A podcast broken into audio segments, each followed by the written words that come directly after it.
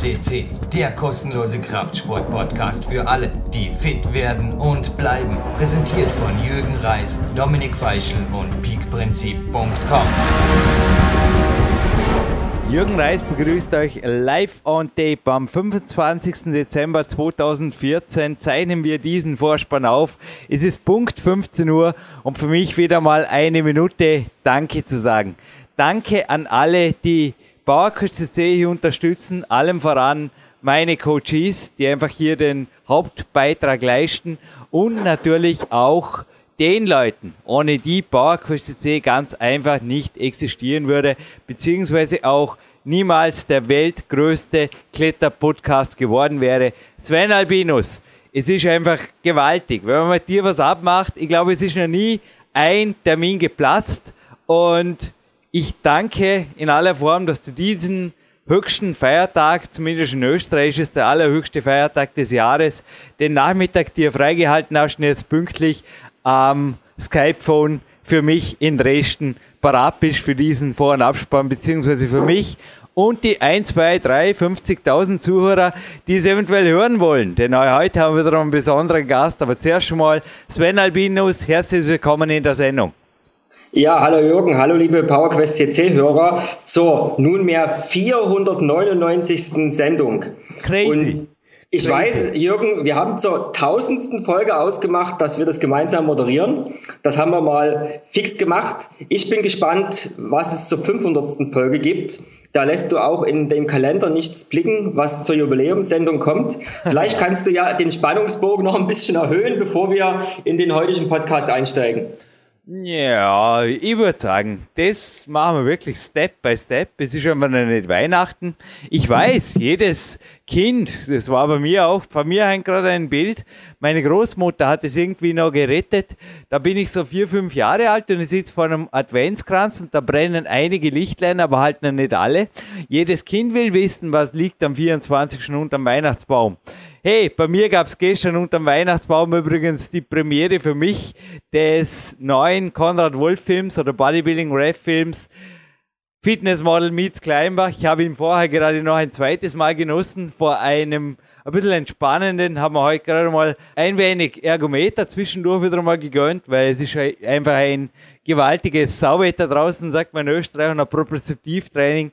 Und ich kann auch zu diesem Weihnachtsgeschenk, das er mir dieses Jahr sicherlich als größtes Weihnachtsgeschenk gemacht hat, nur sagen, Konrad, du bist ein YouTuber, ein Trainingszeitmillionär, auch ein, ja, ein Mensch, wo ich einfach viel, viel, viel mitnehmen werde dieses Jahr. Und auch Sven Albinus, du, keine Sorge. Die 500. Sendung, die wird dich auf jeden Fall auch freuen, aber ich glaube, noch viel mehr freust du und ich mich auch, dass Bauerküste weitergehen darf. Denn wenn ich beim Danke sagen bin, es gab auch Spender, speziell um den Jahreswechsel jetzt oder um die Weihnachtszeit. Beim Walter möchte ich mir in aller Form bedanken, er will nicht beim Nachnamen genannt werden. Und beim Steve, Stevie, ja, ein Namensväter des heutigen Hauptstudiogastes. Ja, und Sven Albinus. Wir sind gestern auf jeden Fall Weihnachtskekse schlachten, irgendwelche Alkoholexzesse oder auch fette Weihnachtsgänse erspart geblieben. Bei uns in der Familie wird relativ früh gegessen. Es kann auch jeder so von einem Buffet einfach nehmen. Es gab indischen Reis, es war einfach lecker, viel Salat und kann nehmen, was er will. Ich bin heute Morgen, bin ich im Ebnet, in Dormen Ebnet. Man sieht dieses wenige Seeleneinwohner Bergdorf übrigens auch im Film. Da ist der Reitausflug. Ich war heute unbesattelt am Weg, beziehungsweise ich habe mir meine Laufschuhe geschnappt und ich habe spontan, kennst du das Feelings, wenn, wenn du ab und zu rausgehst und nicht genau weißt, wie fühlen sich die Füße jetzt an und da geht's ja nicht geradeaus. Im Ebene geht's entweder hoch oder runter und ich habe spontan einen Morgenlauf gemacht, fast 45 Minuten und zwar der flotten Natur, also Berglauf und es war einfach nur ein traumhafter Start, habe hinterher noch fast eineinhalb Stunden gestretcht und mit der Familie eine tolle Zeit verbracht. Wir sind dann in, ja, es war interessant. Niemand wollte frühstücken, niemand hatte Lust und man hat Tee getrunken gemeinsam den ganzen Vormittag. Wir sind dann noch in ein sehr schönes Gasthaus oben Und ja, ein wenig Fitnessteller gab es für mich. Jeder konnte bestellen, was, er, was ihm schmeckte, also ein Fitnesssalat, Kämpfersnackgericht. Wie ist bei dir so das selbstbestimmte Weihnachtsfest verlaufen? Denn da ist ja auch für viele, vielleicht jetzt schon auf Ostern hin, wo der Podcast online geht, einfach Thema, ja, wie kommt man den, den lästigen Verwandten aus? Ich weiß oft nicht, wovon die Leute sprechen. Ja, das ist ja wieder eine Mehrfachfrage. Ich wollte erst mal auf den Morgenlauf eingehen, den habe ich heute auch genossen. Und mir ging es auch, auch so, dass erst so in der 40., 50. Minute die richtige, richtige Lust und Freude aufkam mit, mit Blick über Dresden. Es war einfach genial, heute früh unterwegs zu sein, den ein oder anderen Sportler auch getroffen zu haben und auch Gleichgesinnte hier in der Gegend zu haben, die halt zwischen sieben und acht am 25. draußen joggen sind. Das war einfach fantastisch. Ja, die Weihnachtszeit geht bei mir am 23. schon immer los, weil ein sehr, sehr guter Freund von mir der Geburtstag hat und mich immer zum Essen einlädt. Aber ich bin kein Verächter von sozialen Kontakten und wie du es jetzt auch gesagt hast, wir waren im Restaurant, für mich gab es auch einen Fitnesssalat oh. und von daher ganz entspannt. Gestern zu Weihnachten waren wir mit Freunden draußen und haben ein bisschen was gegrillt und haben selbstgemachten Glühwein hergestellt, wo ich mich sehr, sehr zurückgehalten habe. Klar ist Alkohol drin, da bin ich ja kein Freund davon. Und nachmittags sind wir zu den Eltern gegangen, da habe ich für sie gekocht. Sie haben quasi mein Kämpferdiät oder mein Kämpferdiener genossen und so ist alles schön und heute bin ich auch den ganzen Tag schon mit schön warmem Tee unterwegs, weil leider ist heute bei uns auch im Gegensatz zu vorgestern etwas schlechtes Wetter und ja, so ziehen sich die Tage im Land. Wir machen heute noch den Podcast. Morgen ist noch ein harter Trainingstag und dann geht's auf zum Trainingslager nach Zürich für 14 Tage. So ja, sieht. Ich habe vorher übrigens auch gerade die, lass dich gleich ausreden, aber Trainingslager. Ich bin morgen auch in Deutschland am Weg, auch dank der Moosbrucker Familie. Und vorher schon die Taschen gepackt. Kennst du das? Wenn einfach wie beim Wettkampf, ich habe vorher noch mal das, ich habe ja zweite Kletterausrüstung hier, alles nochmal fein säuberlich durchsortiert auch die Eintrittskarten mir gesichert und alles so. Es darf perfekt sein, kommt über bekannt vor, gell? liegt alles schon am Ausgang. Ah, ich kann es gar nicht mehr warten. Ich gehe anschließend am Mount Peak Prinzip.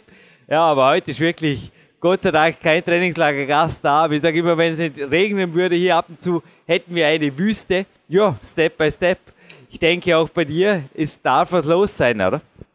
Ja, ich kenne das schon. Bei mir liegen auch schon die Sachen für Zürich bereit. und damit alles dabei ist und nichts vergessen ist, damit die 14 Tage auch effektiv genutzt werden können. So, von daher, äh, perfekte Vorbereitung gehört zum Kletterprofi-Leben dazu und äh, da sind wir uns sehr ganz nah. Mhm. Ja, und auf Ostern hin, also kann ich auch nur allen empfehlen, selbstbestimmt davor zu gehen. Aber wie war dein Weg? Also hat es schon immer so gut geklappt. Also ich kann mich auch noch an Zeiten erinnern, wo ich eher noch fremdbestimmt war, speziell um die Zeit. Und ich muss einfach sagen, ich habe mich da elegant, aber doch einfach immer mehr von Jahr zu Jahr ein wenig ja, befreit von diversen Dingen, wo ich einfach das Gefühl gehabt habe, das, es macht mir zwar Spaß, jede Woche einen Podcast zu moderieren, aber jedes Jahr irgendwo dahinterher zu denken, na, ich habe eigentlich weder mir selbst noch den anderen wirklich Freude gebracht, bei irgendeiner zwangsverpflichteten, was auch immer, Weihnachtsnachmittag, Kekspartie, ja, oder Weihnachtsmarkt, ja, bin der dann das, sagen die Amerikaner. Man kann ja Fehler machen oder vor sich selber einfach sagen, das ist suboptimal. Nur wer sie wiederholt, ist vermutlich, ja, vom Albert Einstein gibt es da so einen schlauer Spruch, glaube ich, kommt der, oder? Also wer immer dasselbe tut und andere Ergebnisse erwartet, ist einfach geisteskrank. Genau so ist es. Also wenn du das tust, was alle tun, dann wirst du auch so sein, wie alle sind. Und Bringst du besser den Punkt. Ja, muss man sich nicht wundern. Und das Cardio kann natürlich morgens auch noch Spaß machen oder der Morgenlauf, Cardio gibt es bei mir nicht. Das Morgenlauf-Getue oder der, der Morgenlauf im Ebene kann, kann natürlich auch noch Spaß machen, wenn natürlich abends ordentlich, ja, irgendwo Schlaf da war und das Kämpferdiener gepasst hat ich denke einfach da Selbstbestimmung, das Wort der Stunde. Kann man das so stehen lassen? Da bin ich absolut dafür, dass wir das so stehen lassen. Und es ist ein Prozess, also für jeden, der zuhört und halt, ich sag mal so, in seinem eigenen Gefängnis noch sitzt und gerne den ersten Schritt nach draußen möchte, äh, gebt nicht auf. Es ist ein Prozess, da war bei dir so, Jürgen, der war bei mir so über die letzten Jahre hinweg. Man kann das nicht von null oder die wenigsten können das von null auf 100 realisieren, selbstbestimmt unterwegs zu sein. Aber das sind so, so ganz kleine Steps, die man machen kann. Das geht über den Fernseher ab abmelden, über die Bedienung des Smartphones, über wie man mit Einladungen umgeht. Wir haben da schon so viel drüber gesprochen. Und wenn man das einfach Stück für Stück in seinen Alltag und in sein Leben umsetzt, dann kommt man seinem großen Ziel, wirklich selbstbestimmt unterwegs zu sein, Step by Step näher. Ja, und Step by Step kommen wir jetzt auch. Übrigens, du meldest mir noch deine Trainingstage in Zürich. Eventuell kommen wir dich besuchen, machen wir mal ein Trainingslager out of Peak Country. Why not? Aber jetzt sind wir beim Klettern und wir sind bei jemandem, dem Goldstatus bei PowerQuest C zusteht. Um wen handelt es sich und warum ist dieser Mann goldwürdig, Sven Albinus? Ja, ich denke, heutzutage kann man sagen, jeder, der in den neunten Grad vorgedrungen ist im Sportlettern, der ist äh, goldwürdig. Neunten Franzosengrad, sorry. Neunten, ja, neunten Franzosengrad, danke. Und es handelt sich um keinen geringeren als um Steve McClure, wohl einer der weltbesten Over 40 Kletterer und auch einer der stärksten Kletterer der Insel, also von Großbritannien. Ja, mittlerweile ist er ja 45, wird er dieses Jahr ist er 44 Jahre alt. 1998, da gelang ihm mit, ja, mit stoischem Dranbleiben, muss ich sagen, eine neue Top-Route im Peak District, also dort, wo er beim Moon seine ganzen Highlights abgezogen hat. Und die Mutation 9a, die hat ihn 21 Tage lang beschäftigt. Und zwar verteilt über, jetzt halt euch fest, zwei Jahre. Da gehört Durchhaltewille dazu. Das freut einen davor. Ja, aber das ist das, was er auch im Interview jetzt sagen wird, dass der Weg einfach zum Projekt hin, der Prozess, das ist, was das Kletter-Lifestyle ausmacht. Und das, was ihn auch fordert, was ihn zu dem macht, was er jetzt ist, auch als Mensch und dass das eigentliche Abhaken des Projekts oder der eigentliche Tag des Rotpunktsklettern dann gar nicht mehr so die große Bedeutung hat, sondern einfach diese, diese Beziehung, wie er selber wortwörtlich sagt im Interview, die Beziehung, die er mit der Route aufbaut, die er mit dem Projekt aufbaut, das ist das, wofür wir eigentlich stehen. Sven, ich darf jetzt gerade sagen, wir haben vor off-topic kurz gesprochen, bevor die Sendung hier startete, bevor das Rotlicht startete. Ich habe dir Weihnachten angewünscht, wobei ich auch nicht genau weiß, wie das eigentlich geht. Und du hast gesagt, was ist das? Gut. Und dann kamen wir gleich zum nächsten Punkt, wo ich Nachholbedarf habe im Bezug auf nicht Sven Albinus, sondern in Bezug auf Steve McClure. Ich habe nämlich hier, und ich verlese sie jetzt, die ist nämlich für mich sehr, sehr prägnant hängen geblieben. Drum bin ich auf das Interview gekommen. Also aufgrund dieser Liste habe ich mir auch gedacht, früher oder später kriege ich ihn. Leicht war es nicht, er hat mir lange, lange nicht geantwortet. Dann war es wieder eine ziemliche Koordinationsgeschichte, ihm ist auch nicht gerade langweilig. Aber da gab es in einer 2010 Ausgabe, also das 8ANU Sportkletter Jahrbuch, wo also einfach so von der 8ANU, nicht ganz unbekannte Plattform, die besten Sportkletterer gekürt werden, eine Over 45 vom vergangenen Jahr, also 2009, und da war Steve McClure auf Platz 1 mit 2,8 plus Onside. Und jetzt hör, wer die Folgeplätze belegte, weil da werden jetzt alle aufhorchen. Er war in, ja, nicht geringerer Konkurrenz als mit Leuten wie auf Platz 2 Toni Lamprecht, auf Platz 3 Stevie Heston, war auch bei uns schon, auf Platz 4 Yushi Hirayama, auf Platz 5 Muriel Sakani. Sechstens war der Herr Zanola, der also auch, was war der mal? Boulder-Weltmeister, glaube ich, so was in die Richtung. Korrigiert es mir, habe jetzt nicht recherchiert. Auf jeden Fall, der hat alle Register gezogen, hat auf jeden Fall einer der weltstärksten Boulder überhaupt. Dann haben wir den Fred Nicole, der Alex Huber auf Platz 9, der Christian Kore, der war auch ein Boulder-Weltcup-Champion auf Platz 10 und so weiter. Crazy, ja? Und erst, also die Liste ist ewig lange, die geht da bis 50 aber ist vermutlich noch viel länger. Also erst viel weiter hinter kommen der Namen, also Weltklasse-Namen wie ein Dani Andrada oder auch an Dino Lagni, der mal Weltmeister geworden ist, übrigens in Birmingham 1998. Oder auch, ja, Eva Lopez, die also auch zu den Stärksten gehört. Bär Kammerlander ließ ja auch. Und da in dieser gewaltigen Liste belegte dieser Brite den ersten Platz. Also das hat mir ziemlich, ja, das hat mir imponiert. Und du hast gesagt, da gibt es aber noch was anzumerken. Ja, also erstmal ist es Wahnsinn, was du jetzt vorgelesen hast. So intensiv habe ich gar nicht recherchiert. Ja, ich habe mir die, die, die, unteren, die unteren Plätze gar nicht angeguckt. Ich wollte Crazy. nur noch kurz, kurz erwähnen, äh, 8 ANU hat sich weiterentwickelt oder hat äh, ein Update. Es gibt nur noch die plus 40 Kategorie und äh, da ist er aktuell und wir schreiben jetzt das Jahr 2015 beziehungsweise 2014, wo der wo die Moderation des Podcasts gemacht wird, da ist er immer noch auf Platz 1. Also, und das, das muss man auch ergänzen. Man wird nicht nur mit einer 9a äh, Rotpunkt geklettert, dort die Nummer 1, sondern er hat noch einmal nachgelegt. Äh, viele, viele Jahre später hat er mit Overshadow äh, noch einmal einen Grad zugelegt, 9a plus. Und es ist wohl bis heute die härteste Route äh, in Großbritannien. Sven und ich darf jetzt gerade, ich bin heute der Quick Fix, nee, ich bin kein Quick Fix Sportreporter, aber ich habe jetzt zufällig gerade noch den Steckbrief vom Herrn Zanola. Jetzt weiß ich, woher ich den im Hinterkopf hatte. Nee, nee, nee, der hat nichts mit Wettkämpfen zu tun. Bitte nicht, keine, keine E-Mail schreiben. Der war 2006 eine neue A, Brain Desang, das ist eine ganz bekannte Tour, am St. Loop gemacht eine 8C, eine 8C Plus und er war damals auf, halt sei fest, Platz 1 vor Yushi Hirayama und Fred Nicole. Also wenn Mankermann wüsste, wer Mankermann wäre, der Mankermann, Mankermann, manchmal mehr er. Jo. Und ich glaube, der heutige Mann hat auf jeden Fall alle Ehre verdient. Sven, was tun wir? Lassen wir ihn zu uns sprechen und machen wir einen Abspann, eine Stunde was anzumerken? Erstmal viel Spaß beim Interview und wir hören uns danach.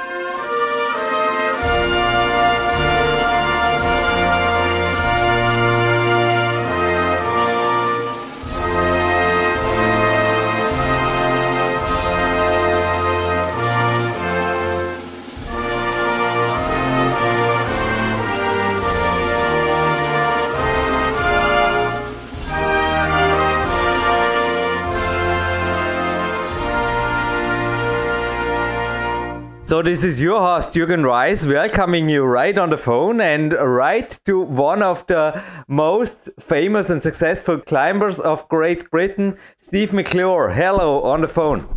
Hello there, mate. How are you doing? All right, Steve. Just to get us started, you are 44 now when we online this. So we record this on the 2nd of July, just before your 44th birthday. How are you doing? Because I just read on your blog that you wrote something about time is running out, but your results showing another language here or another way, other facts. Um, well, I think I think as you get older, you, you do start to appreciate that uh, time is more precious to you, and uh, the, the, world just gets bigger and bigger, and there's so many more things to do that suddenly you start thinking, "Flipping heck!" Like there's just so much to do when you're younger, you just seem to have time on your side. There's no real urgency. But then as you get older, there's so many more things. You know, you've got uh, jobs to do, kids to look after, houses to fix, and you think, man, I've got to fit it all in, and there's so much to do. So yeah, time time is running out. Quick, get it in as fast as you can. But well, just to get you to another famous man of England, it's my mentor, Stevie Heston. Oh, yeah. I think you met him in person.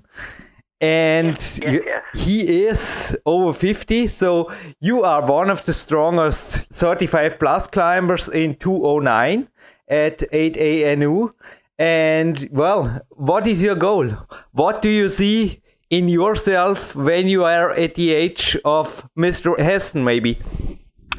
Um, I, I, to be honest, what I'm really bad at is looking forward into the future and trying to project the image of what I might be. I've never really done that. I've always just sort of lived in the moment and um, and tried to sort of be content with that. Things have just kind of worked out for me, so I don't really I don't really know where I see myself at all. Uh, if I sort of project forward to wh- where I might be from where I am now and where I've been in the recent past, then I expect that I'll probably be doing something pretty similar to now, mm. but maybe I'll be doing more um, um, sort of adventure climbing, possibly more traditional climbing. Um, I can't see myself doing as much sport climbing in Britain because I've kind of run out. But there's a few projects there that will keep me occupied for a good few years, I think. I'm still just as motivated as I ever have been, really. Mm. Steve, what's interesting, you say, and you're right, you live in the moment. I also read it on your blog, but even so, also Stevie Heston said about you that you are training in a very scientific way. And I also found articles of you in the web where you were discussing campus training and finger training. And that all seemed to me really strategic, even periodizing. What is your training measure in the week? What is your training when you are, let's say, projecting a hard boulder or a hard sports climbing project as you did the last year? Well, to be honest, um, my my training is, is far from scientific, and I consider myself pretty poor in terms of my training processes. I, I'm not very strategic. I'm not very. I don't do much planning. I just kind of like bumble along and, and do whatever I fancy, really. And I, I think I would benefit massively from actually putting in some real effort in that department. Uh, but when when I have done some training in the past for various projects, it's usually it's quite uh, specific in terms of time of year. As soon as the weather gets good, then I, I just want to go outside and just climb, regardless of what it is, whether it's easy or hard. Mm. Like, for instance, I haven't done any training indoors now for probably about three months. Um, nothing at all, not any. But in the winter, I try and work on, I try to get a little bit stronger because I'm not very strong. I tend to have reasonable power endurance, but my my finger strength and my upper body strength is, is relatively poor. So I, I could do with tweaking that a bit. It it kind of lets me down. I, I get away with it by being technically okay, but at the end of the day, if you're not strong, you just can't do the moves. okay, stop, stop, stop. this is really underestimating. It makes me laughing. I mean, I don't think that you remember, but we met in person in uh, World Cup. You were not really satisfied. I think it was in. I was thinking about today. I think it was in Milano. I think you were there, and this was one of the most incredible climbs I think I also saw you later on in England on the World Championship. This was really one of the most impressive demonstration of uh, ultimate finger power I've ever seen. Even though you, in my opinion, in comparison to the French guys, you wasted it in the uh, first few meters because you were crimping all the holds and they were just uh, like uh, half open, holding it. And well, it seemed to me that you are not a plastic guy, but you are really, really strong. So back to the training, maybe back to the World Cup training and back to your really hard sport roots. I mean, this power, does it really only comes from projecting hard projects or isn't there any scientific behind? There, there is, there's absolutely no science behind my training at all. I've never really put any effort into it. There's no structure, that's for sure. Yeah. And I think, in terms of, um, you mentioned, like, I don't have any real strength in the on plastic. That very definitely is the case. I, I don't perform very well on indoor climbs or boulder problems, mm. and I, I, I get completely shut down by to be honest, like relative beginners will show me how to climb hard things indoors. Outside, I, I tend to do okay. Um, I think that's to do with more to do with body position and movement more than mm. anything. In terms of actual brute finger strength, my finger strength isn't really that good. It's uh, I'm not quite sure what it is that, that makes me able to pull on small holds. I think it's the ability to pull on really small holds once I can get my weight on my feet mm-hmm. that is my strength. But if you were to get me to hang just on a crimp, for instance, on, on a classic training hang, I don't think you'd be very impressed at all. I think you'd be quite disappointed. Don't know. Maybe you can meet me here, right? Just well, example. If you if you were to get me to hang on the um, maybe most people have got one of those Beastmaker training boards. Uh, they're quite popular. Uh, there's a there's a bottom rung on there, and I can just about hang it for about four seconds on each hand. Oh. Um, that's that is the, that's my best that I can do. About a four second hang from each hand, and um, that's not really that good. I know people could hang off there for like a minute, so uh, it's pretty it's pretty poor show. And in terms of doing things like one arm pull ups, then yeah, I mean I I could maybe manage one at the moment, like one one arm pull up, and that's that's as good as it gets. Some people can do like twenty. Yeah, we have something in common. But the Beastmaker boards, two of them here are in Dornbirn and also a couple of other boards you are invited but do you sometimes play i also yesterday evening i played with those lapis balls they are pretty famous here and also i mean my passion is still the competition climbing and there you need also the pinch power and these balls are nice and i also use a couple of other things to train my forearm do you use or are you motivated sometimes to use tools or toys like this um, to be honest, not really. No, I, c- I can see the benefit in doing something like that. I suppose one of the problems that I've got is that the time is quite limited, and all all my goals uh, outdoor based. I don't have any aspirations or any real interest in performing in the indoor arena. So I don't really want to waste any of my time on training to have a higher performance indoors. And I suppose one of the, one of the, the real real things is that the, the, climbing that I do is massively about enjoyment. That's really the underlying factor. And to a certain extent, I don't really feel the need to train to try and raise my game because it's it's kind of only about the numbers really that. So I'll put some effort in if I found something particularly interesting, regardless of the number. If I feel like I need to raise my game in order to succeed then I'll put some effort in.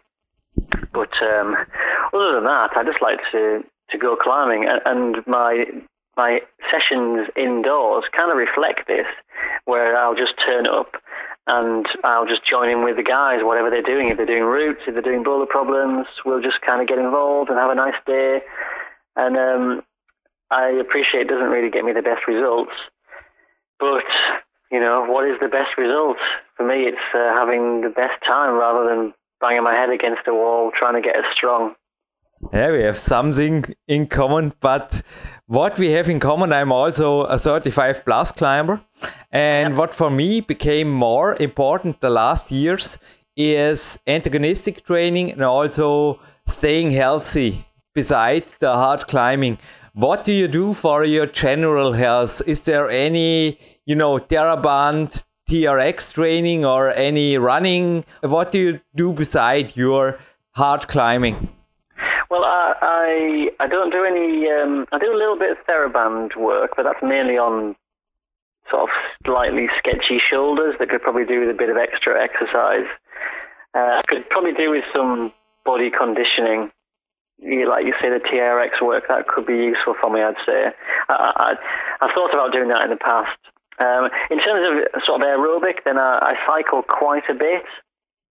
Uh, maybe not quite a bit compared to people that really cycle, but I use it as a mode of transport to get to like the train station and to visit friends. So I probably cover about seven kilometers a day on average every day of the year on my bike. So it just kind of keeps my aerobic up to a, a base level, really. Uh, I don't really run that much. Um, I, I, don't do much else other than climb and a bit of cycling, really. Uh, in terms of general health, I could do with probably eating a better diet. Not so much chocolate would be a good idea, but I do like it. So a little bit of what you fancy is all right, I think. Oh, when I met you in the World Cup and also when I saw the photos of you on your homepage, you don't look like you are eating much chocolate. May I ask you what's your size, your body size, and your weight in if there's a difference in the winter and in peak shape? Uh, well, so I'm 169 centimeters tall, and I weigh about 50 55 or 56 kilos, mm-hmm. uh, and that never changes at all. Mm-hmm. Like it doesn't matter if I at Christmas time, if I take a month off and just stuff my face every single day and do nothing, I'll weigh the same as if I go on like a, a holiday to Greenland for a month and leg it up and down mountains and eat like next to nothing, I'll still weigh the same. So my body weight seems to be extremely fixed, um, regardless of what I eat or what I do, which is a massive plus point and one, possibly one of my greatest strengths, despite it not being anything I work at. It's just there. Uh, so I, I'm I'm quite light, um, and you know weight is probably quite important in rock climbing, I'd say. I'm very lucky with that. Very lucky. Mm. We have some things in common, many things in common. I think it's really an advantage because I think often that special over 30, when they stop competing, some climbers, they're sick of dieting. What do you think? I think this is something that is really a genetical gift. If, like I or you, are able to stay lean without dieting because I also say I'm never on a diet. I always eat enough, more than enough. Sometimes I have to eat more than I want to because my energy demands are high. And I think this is really uh, maybe also a good way of describing to stay motivated, isn't it? Well, I would say, say, without a doubt, it's a massive genetic gift for the climber to not have to worry about their diet. I've, I've never dieted in my entire life, not even remotely. And uh, uh, the only kind of diet that I've ever done is really trying to not eat such a ridiculous amount of junk food and chocolate and biscuits and cakes, just trying to cut down because I've just made myself feel sick like every night for weeks in a row. Um, like already this morning for breakfast, I've already had a bowl of cereal, um, cheese on toast, and a small bit of chocolate. And it's only eight o'clock, so I'll probably be having even more of that later on. so it, it is a real, real bonus. And what you mentioned earlier about some of the guys who've been training and dieting, I, I really believe that as an athlete, you've got a certain time period where you can stay very motivated. And it, it's hard work and it's quite draining. How many years can you do that for? I, I don't believe that a human being can keep on doing it for years and years and years and yeah. years. And the, the point about rock climbing is it's a, it's a lifestyle sport and it's a sport that most climbers want to do forever. And uh, it's something I want to do forever, but I, I don't think you can push that hard for. We're not talking four years. We're talking like 24 or 34 or 44 years. People can't die for 44 years and train for 44 years. It's just impossible. So for someone like myself, you know, I've been climbing for you know 30 years now, and I still feel as passionate as I ever have done. And I think part of that is the fact that I haven't had to do any kind of dieting. I haven't had to train really, really hard. I've just enjoyed it. So I don't feel like I'm anywhere near the, the limit of my motivation, really.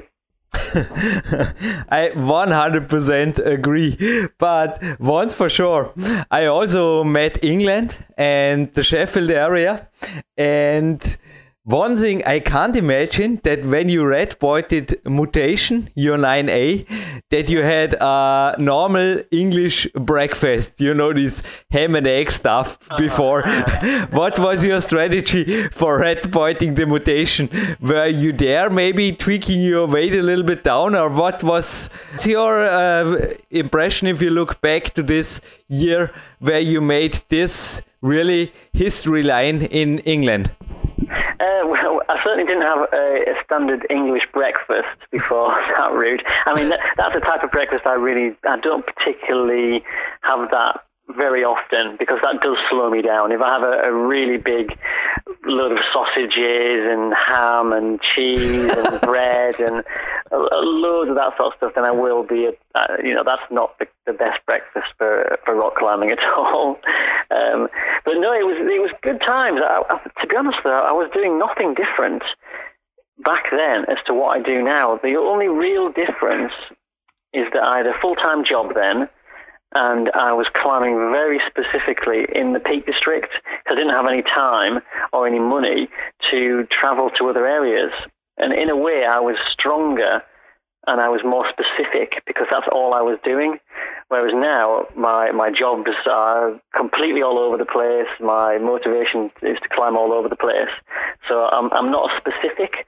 So I'm not sure whether I'm quite as good at the Peak District climbing as what I used to be. Mm. Yeah, I mean, back to your climbing. I read here in the Wikipedia that you just started sports climbing when you were 24. Is this That's true? Right. That's right, yep, 24. Okay. So before this 24th birthday, you were just doing i mean trad climbing is not easy it's dangerous but were you just yeah not doing hard red points or boulder in sports routes at all. It's extremely late age for starting sports climbing.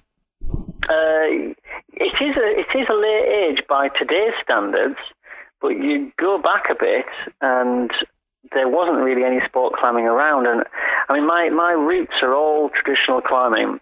I started traditional climbing when I was really young. I think I did my first traditional lead when I was about seven years old, and and just that's what my my aspirations were. That's what I was passionate for. I, and I just didn't discover sport climbing at all. I read it in the magazines, but I didn't know anything about it, and I just didn't find it. And when I went to university at maybe about 19 years old, I kind of dropped out of climbing for a bit. I had quite a lot of work to do, and when I became remotivated again at about 21 years old, mm. I immediately got really bad elbow injuries and I had to stop climbing. And on top of that, I, I worked abroad. I, I, worked in Holland for a while. Um, then I went traveling to India and Nepal and Thailand for a bit. Lots of different things happened in my life. And I just, I just really didn't climb that much at all for quite a few years. Anyway, when I got to about 23, 24, I, I needed something really in my life to re-motivate myself and re-energize myself. And I just discovered climbing again. Suddenly it was like, whoa, climbing. Forgotten about that. Here we are again.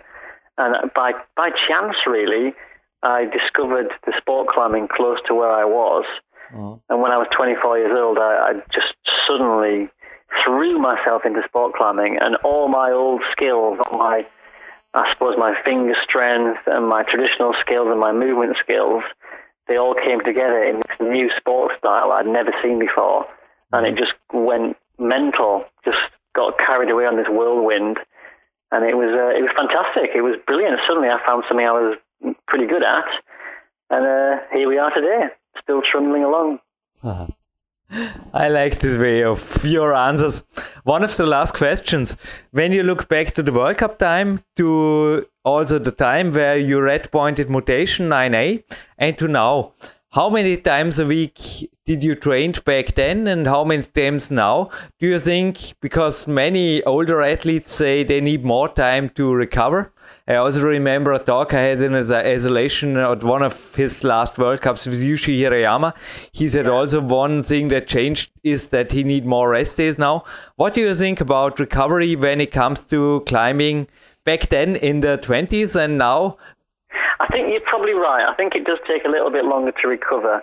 Um, uh, to be honest, I'm not seeing a massive change uh, because I'm, I'm not sure I've ever really trained that hard. I think one of the things that does take a little bit longer is is the, the finger joints. If I go out and have a like a really intensive um, crimping session at, at one of the local crags, I, I can kind of feel it in my fingers for a day or two afterwards and uh, I, I, don't think I don't recall I used to have that. Um, but I think overall my body is generally a bit more um, used to hard stuff. Like one of my main jobs is route setting, and I'll do two or three days of route setting in a week, and it's a lot of work. It's a lot of hauling the bags around and testing the routes, and you just get used to a high volume of, of climbing and movement. And when back when I was climbing, when I was like 28 or so, I had a full time job, so I would climb maybe two evenings a week and then a, a weekend day, so three three times a week, but not that much volume. Whereas now I do way more volume than that. So I don't feel like I'm I'm really struggling, but certainly the fingers. They definitely uh, they need a bit more time to recover. But one of the things I have noticed in terms of what happens when you get older, it takes me longer to warm up. I've definitely noticed that, and I can turn up at a cliff and I, I can start climbing, and I just think, do you know what? I'm, I might as well go home. Like I'm rubbish, totally weak, completely pathetic. Might as well just go home and then an hour later, I'll have the best session I've ever had. Uh, and it, it's a real surprise, and it constantly amazes me that I can go through this process. That I need to really just slowly warm up, gradually warm up. So I think I've started to learn that now.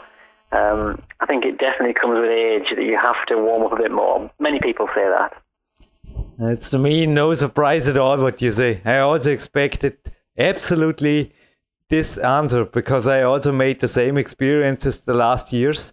And one of the very last questions, when it comes, yeah, to hard projecting, what is your perfect rhythm? I mean, do you make one day on, one day off? Let's say in a perfect world, without a job and just with another mutation, something that really pushes you. How would you choose now your rhythm of attacking and, you know, resting?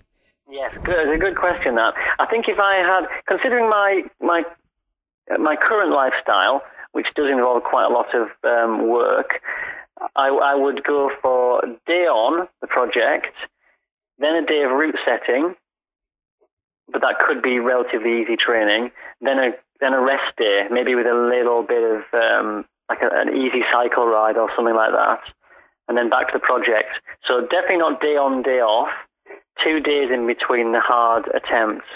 Mm-hmm. It has to be two days in between. But the real problem with this is that I, I do believe that if you do day on, two off, day on, two off continuously, you will get weaker. Mm-hmm. And this is a problem that I've had recently on hard projects. Is that once I feel as though a red point is coming, it's starting to be close. I fall into a routine where I do day on, day uh, two off, day on, and if I don't succeed after maybe 10 or 12 days of trying, I realize that I'm actually too weak to do it now. So I, I think I need to be doing day on, day off, day on in order to maintain and gain in strength, but then you, you lose your top edge performance. So mm-hmm. it's a real battle. The, the projects that I'd like to try these days are the projects that are really hard for me. I'm almost not interested in routes that are going to take me two or three days. I want something that's going to take me like 40 days. You know, that I want to build this relationship with a project. I want to really explore my limits. I, I want a real fight. You know, I don't need to do things I can do quickly. So it's a it's a real mental battle. It's it's really interesting, and it's almost like you learn more on the journey. Ticking the uh, the route and clipping the chains is maybe not actually what it's all about. It's about the process, and it's it's certainly it's uh, one of the, the, the biggest parts of my life at the moment is just digging deep and seeing what I'm all about. Mm. Yeah, for me also just climbing a hard project.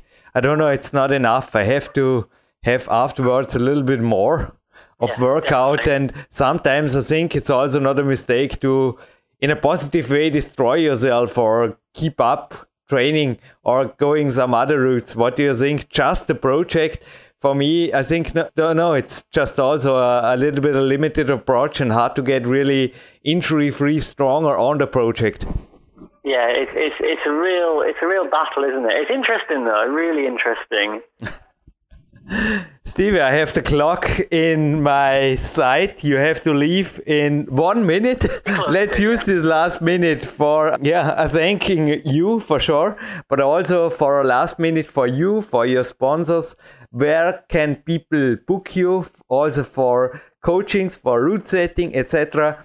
Please make this last minute for you because we both, if you allow, maybe speak in a private conversation on another day. Yeah, man. I mean, it's been really nice talking to you. Um, and uh, yeah, if anybody is interested in in um, getting together with me, then it, it will be a pleasure to, to meet up.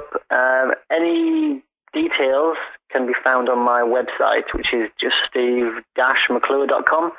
You can find on the internet, no problem at all.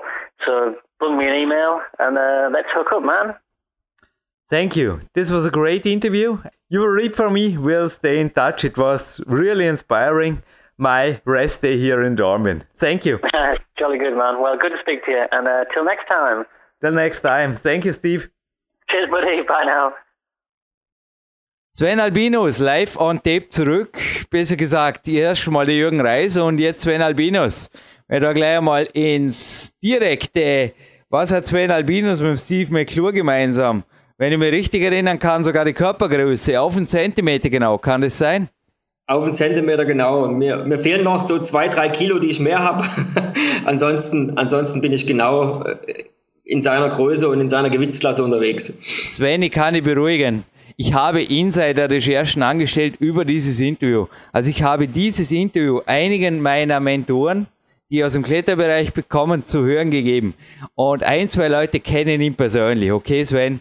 Sie haben gesagt, er ist ein Tiefstapler, der, also ich will niemandem hier am Podcast vorwerfen, dass er nicht die Wahrheit sagt. Aber ich glaube auch, dass er die Weihnachtsbäckerei genauso wie ich größtenteils selber bäckt und auch sehr wohl dazu schaut, wie man in Österreich sagt. Also das, na, es sind keine, es ist absolut alles wahr, was er sagt im Interview. Das hat auch mein Mentor gesagt. Nur, wenn du mit ihm die Tage verbringst, also er weiß sehr wohl, wie er sich sportgerecht zu ernähren hat und er weiß sehr wohl, was er zu tun hat, um ein Projekt hochzukommen. Denn natürlich dieses Gewicht ist ja auch für dich vermutlich, ja, eventuell für neue Nah natürlich, äh, ja, ich sage nur, da klettert schwer Feder. ein, ein, ein Traumgewicht, da geht's dahin. Ja, ich bin bei dem, weil wir gerade bei dem Thema sind, könnte ganz. Könnte sein, könnte so sein. Also ich meine, es ist eh nicht so weit entfernt von dem, was du bisher. Du bist ja zu mir gekommen.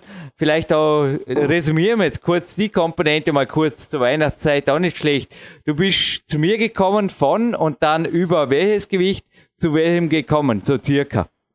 Also wir, zusammen sind wir gekommen so bei 71, wo ich angefangen habe, mit dir zusammenzuarbeiten. Dann haben wir begonnen mit der Kämpferdiät, hatten wir so 68, 65 und dann ging es stetig bergab, jedes Jahr ein, zwei Kilo und aktuell sind wir weit unter 60 Kilo. Ich denke mal so zwischen, zwischen 59, 57 bewegt sich das aktuell, je nachdem, ob man halt auch mal... einer der wenigen hier, der, was auf der Magic Feet Körperfettanalyse gehabt. Korrigieren. Ja, es waren, es waren 10% auf, der, auf deiner Spezialwaage. 10% auf oder ab, gell? also ja. ziemlich genau 10%. Die legen wir jetzt da nicht fest. Mensch, muss man da viel recherchieren auf so einen Vorabspann hin, wenn man alles im Kopf haben müsste. Nee, also wir bleiben bei Steve McClure und einer konkreten Frage. Aber ich dachte mir, das Interview ist für dich in mancherlei Hinsicht vielleicht ganz interessant, denn gewisse Parallelen sind unabstreitbar, oder? Die sind schon alleine vom Alter unabstreitbar. Also was die längere Regeneration anbetrifft, was körperliche Arbeit anbetrifft, wenn man sie in den Trainingsalltag oder in den Wochenalltag integriert, das sind viele interessante Aspekte, die für mich auch eine Rolle spielen und auch wie er eben an Projekte rangeht, wie er das eben koordiniert, wie viel Pause er lässt und das sind spannende Sachen, die da für mich dabei waren. Wie jung bist du jetzt aktuell? Denn die Hörer, die nicht seit Podcast, ich weiß nicht, wann du das erste Mal warst, 30 oder 40 dabei waren, eventuell, also meine Wenigkeit 38 Jahre alt derzeit, du?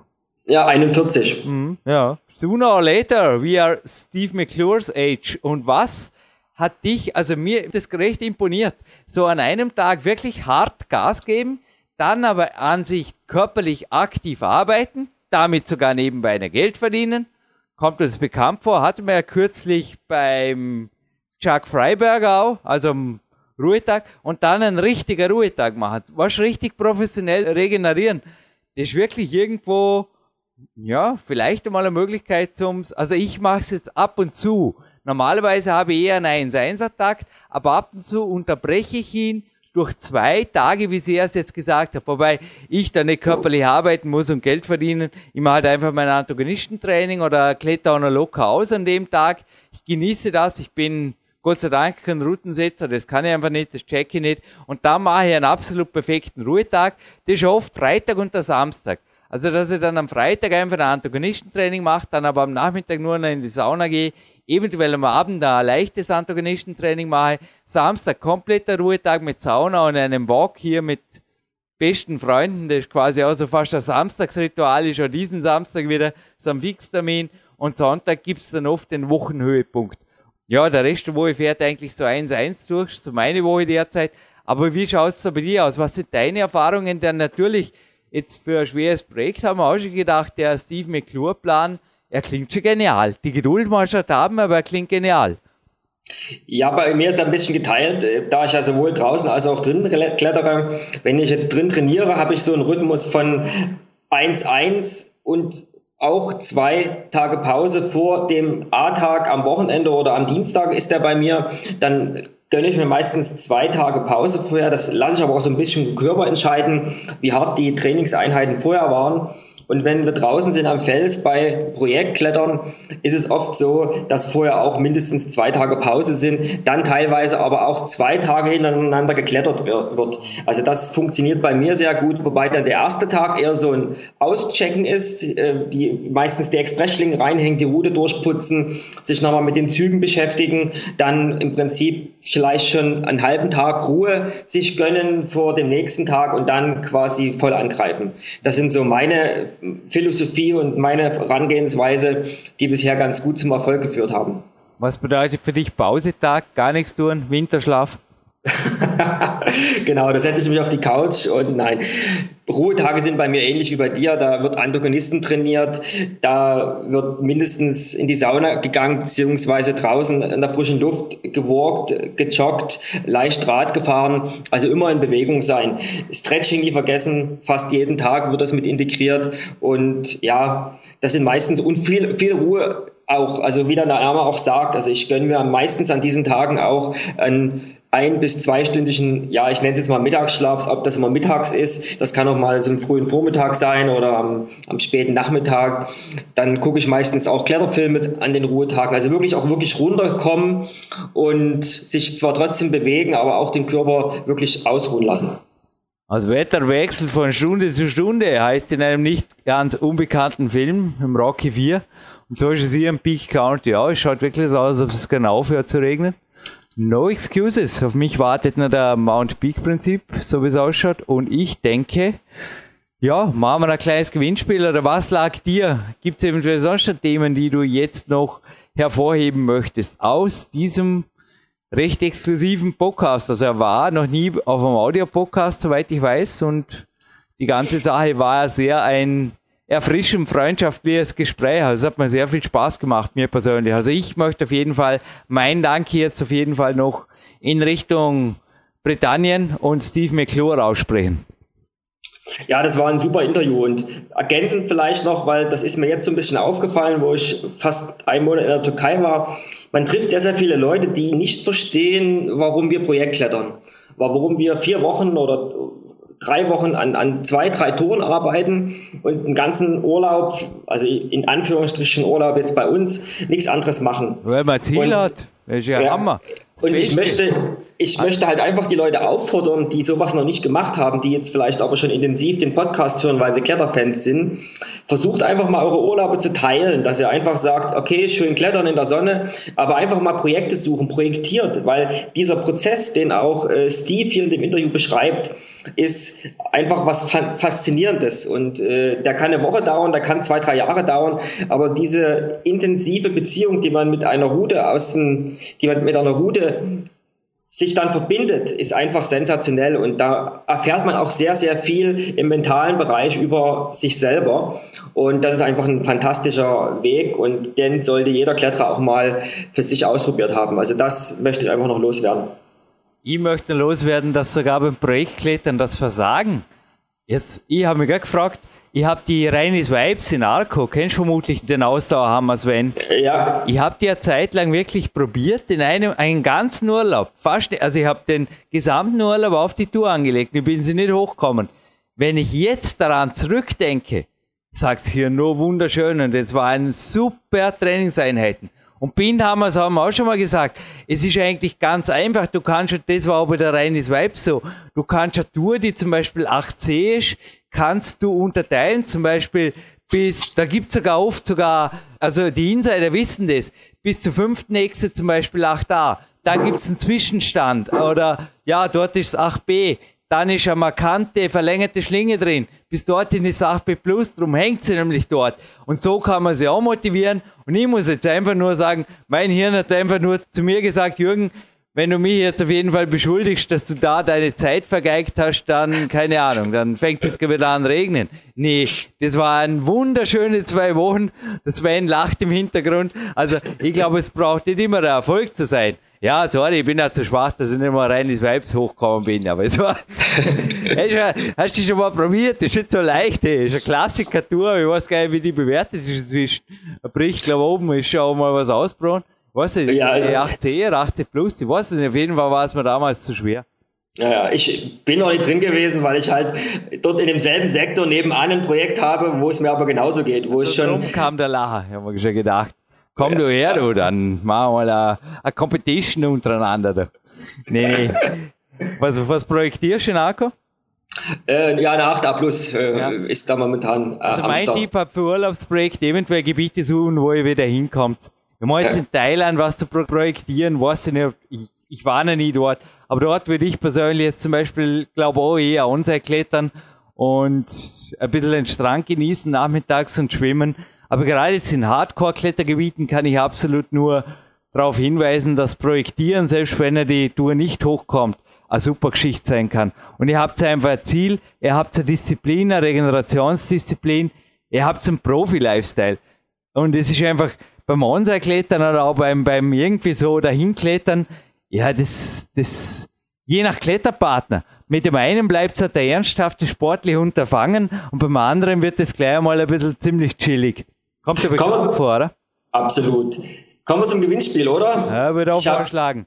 Also auch da NU-Gewinnspiel kann ich keins machen, weil ich kann weder Internetplattform noch ein Jahrbuch verlosen, das ich noch nicht habe. Aber ein Kletternmagazin, das ich heute erwähnt habe, das verlose ich gern. Und zwar nicht das aus dem Jahr 1998, das vor mir liegt, sondern das jetzt aktuelle.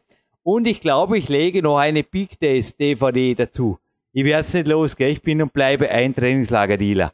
Aber ja, die 8a sind der K1, die waren für dich auch schon, weil ich kann mich in der Rote erinnern, auch Projekt, also ist nichts anderes da. Gell? Also in der Halle geht es genauso.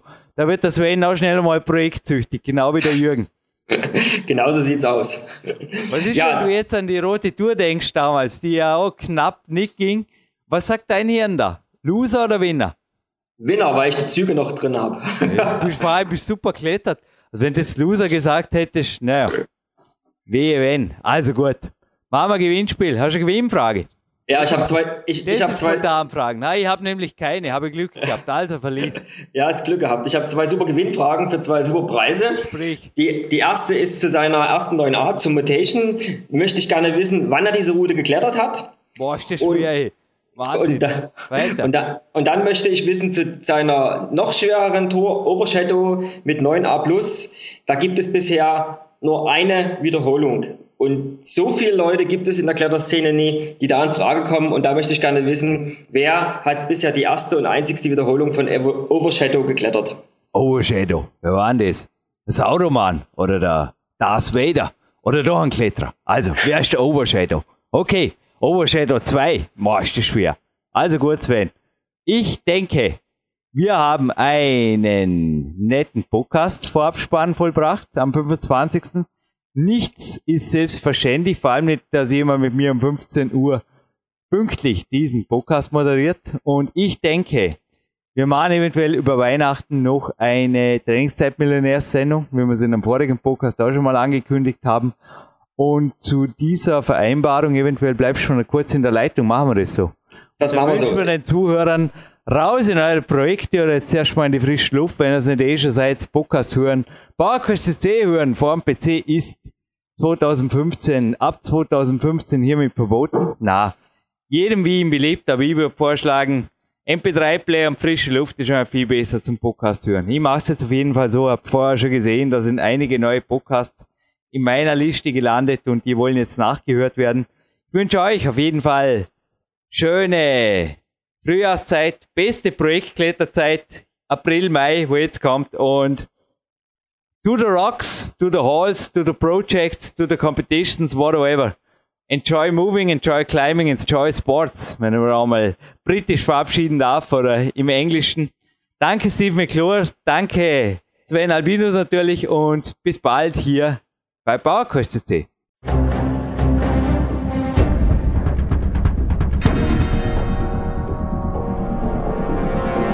Fitness-Bestseller der Peak-Trilogie, kostenlose Newsberichte und weitere Podcasts von PowerQuest CC sowie Trainingssoftware, Supplemente und Trainingsausrüstung, Personal Coachings, Seminare, Workshops und mehr. Jetzt direkt im Internet auf www.peakprinzip.com oder www.jürgenreis.com.